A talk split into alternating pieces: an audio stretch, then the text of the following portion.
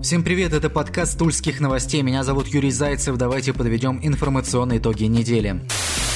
Губернатор Тульской области Алексей Дюмин наложил вето на рост цветного бульвара. Напомню, ранее предполагалось, что здание цветочного магазина на проспекте Ленина вырастет на 1 метр. На верхнем этаже должен был появиться фудкорт. Градостроительный совет Тулы в июне этого года одобрил увеличение этажности, но когда вопрос вынесли на публичные слушания, ни одной положительной оценки участников этот проект не получил. В настоящее время готовится официальное заключение комиссии по публичным слушаниям при городской думе, которое будет представлено в администрацию Тулы, но похоже, губернатор не стал дожидаться решения. Его мнение однозначно. Никаких надстроек существующему объекту сделано не будет.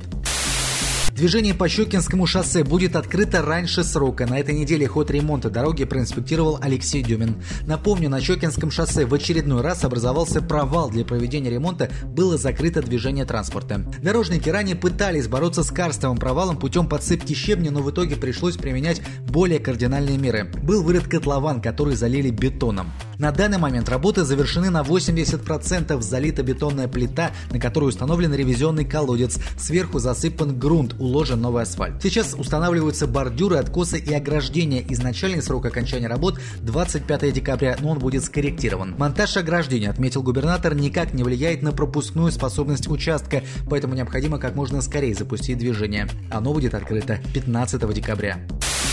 На этой неделе в Туле прошла забастовка водителей Яндекс Такси против Яндекс Такси. Участники бойкота собрались на парковке возле торгового центра Макси. Рядом, отмечу, дежурили полицейские. Стражи порядка наблюдали за мирной сходкой со стороны. Водители не разворачивали транспаранты и плакаты, не блокировали движение и не выкрикивали провокационные лозунги. Цель тихого собрания была одна – обратить на себя внимание. Таксисты недовольны ценовой политикой агрегатора. Один из водителей рассказал, что за последнее время цена минимальной поездки сократилась примерно в два раза. Водители рассказали о своих проблемах СМИ, пообщались между собой и сделали фейковые заказы в расчете на то, что за неимением машин и высокого спроса временно подскочит цена за поездку. Сильно отметим, стоимость не поменялась, на парковку приехало несколько коллег, бастующих, которые к акции не присоединились. В Яндекс Такси отметили, что бойкота не заметили на работе агрегатора, протесты никак не сказались.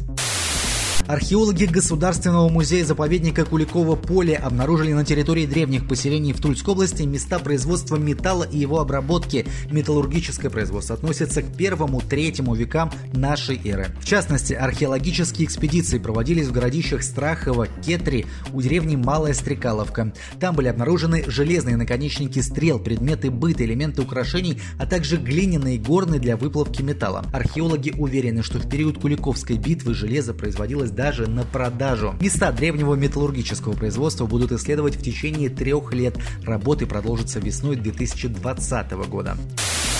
Армянское бизнес-сообщество планирует создать в Тульской области крупный логистический центр. В начале недели Алексей Дюмин провел рабочую встречу с послом Республики Армения Варданом Таганяном. В ходе встречи обсудили перспективы сотрудничества в различных сферах. С начала этого года внешний торговый оборот между Тульской областью и Арменией составил 5 миллионов 700 тысяч долларов, что на 35% больше, чем за аналогичный период прошлого года. Также на 27% вырос экспорт тульских товаров в Армению. В основном это продукция перерабатывающей промышленности, удобрения, изделия из алюминия. Вартан Таганян выразил надежду на продолжение тесного сотрудничества, отметив, что Армения заинтересована в развитии экономических связей с Тульской областью. Посол также сообщил, что армянское бизнес-сообщество планирует создать в России крупный логистический центр, и Тульская область рассматривается как одна из выгодных площадок с точки зрения развития транспортной инфраструктуры. Таганян также пригласил Алексея Дюмина в Армению с ответным визитом для продолжения обсуждения вопросов сотрудничества.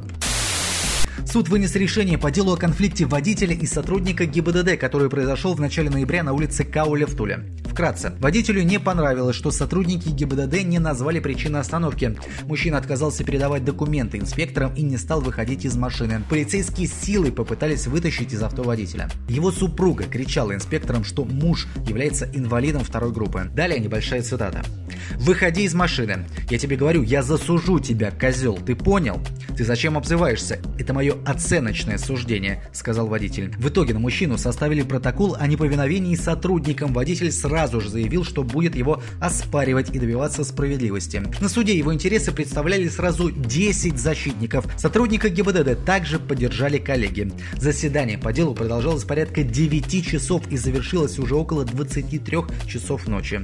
Итог рассмотрения дела водителю назначили штраф в 700 рублей. С решением суда он не согласился и будет его обжаловать, так что история еще не закончена. Не обошлось на этой неделе без серьезных происшествий. На трассе Тула-Новомосковск, недалеко от населенного пункта Сергиевская, столкнулись Форд и Лада. Жертвами аварии стали два человека. Это водитель и пассажир отечественного авто. Сила лобового столкновения была таковой, что погибшая пассажирка буквально вышибла переднее сиденье и головой пробила лобовое стекло. Водитель Форда и еще один пассажир Лады были госпитализированы с тяжелыми травмами. Отмечу, что на данном участке дороги есть разделительный отбойник. Кто выехал на встречку, установят сотрудники сотрудники ГИБДД. А на улице Пузакова в Туле автокран убил водителя грузовика. Предполагается, что мужчина неправильно установил опоры, стрела перевесила и рухнула на кабину МАЗа в то место, где сидел водитель. Мужчина скончался до приезда медиков. По факту трагедии прокуратура проводит проверку, возбуждено уголовное дело. Также стрела крана, отмечу, повредила два припаркованных авто. Подросток из Тульской области стал жертвой священника-педофила. Информационное агентство Лента.ру рассказало подробности уголовного дела в отношении священника из Калужской области, которого в конце ноября осудили на 5 лет за педофилию.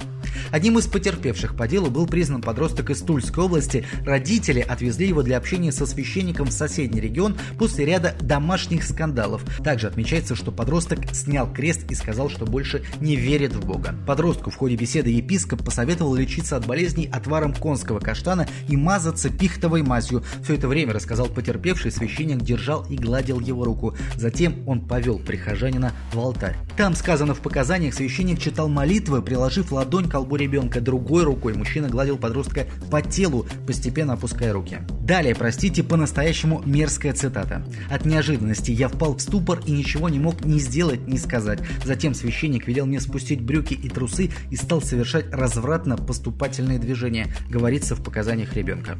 Вечером подросток рассказал обо всем родителям. Через несколько дней священник был арестован. Известно о двух подобных случаях. Приговор, повторюсь, составил 5 лет колонии строгого режима. В настоящее время священник находится в СИЗО. Он обжаловал решение суда. В Москве 14-летний подросток из Тулы, получивший удар током, спасая котенка из трансформаторной будки, перенес две операции. Подросток получил ожоги правой руки 4% и стопы 2%. При этом, по данным Департамента здравоохранения Москвы, у мальчика пострадали не только кожа, но и мышцы, сухожилия, а также суставы руки. После того, как ребенку восстановили кожный покров, его перевели в микрохирургическое отделение детской больницы номер 13 имени Филатова в Москве. Там ему установили резиновые заменители вместо частей частично утраченных сухожилий, а также установили функции кисти. Врачи дают прогнозы о практически полном восстановлении правой руки подростка после окончания лечения и реабилитации. Тулячка Ольга Варегина совершила кругосветное путешествие автостопом. Странствия заняли у нее полтора года. За это время она побывала в 34 странах и посетила 4 континента – Евразию, Северную Америку, Южную Америку и Африку. Как отметила путешественница, она не ожидала, что в мире столько добра и хороших людей, которые готовы помочь без корыстных мыслей. Установка, что мир опасен, не имеет ничего общего с реальностью. Добра очень много и хороших людей во много раз больше, чем плохих, сказала автостопщица месяца. Вот такой получилась неделя. Всем хороших выходных. Меня зовут Юрий Зайцев. Удачи!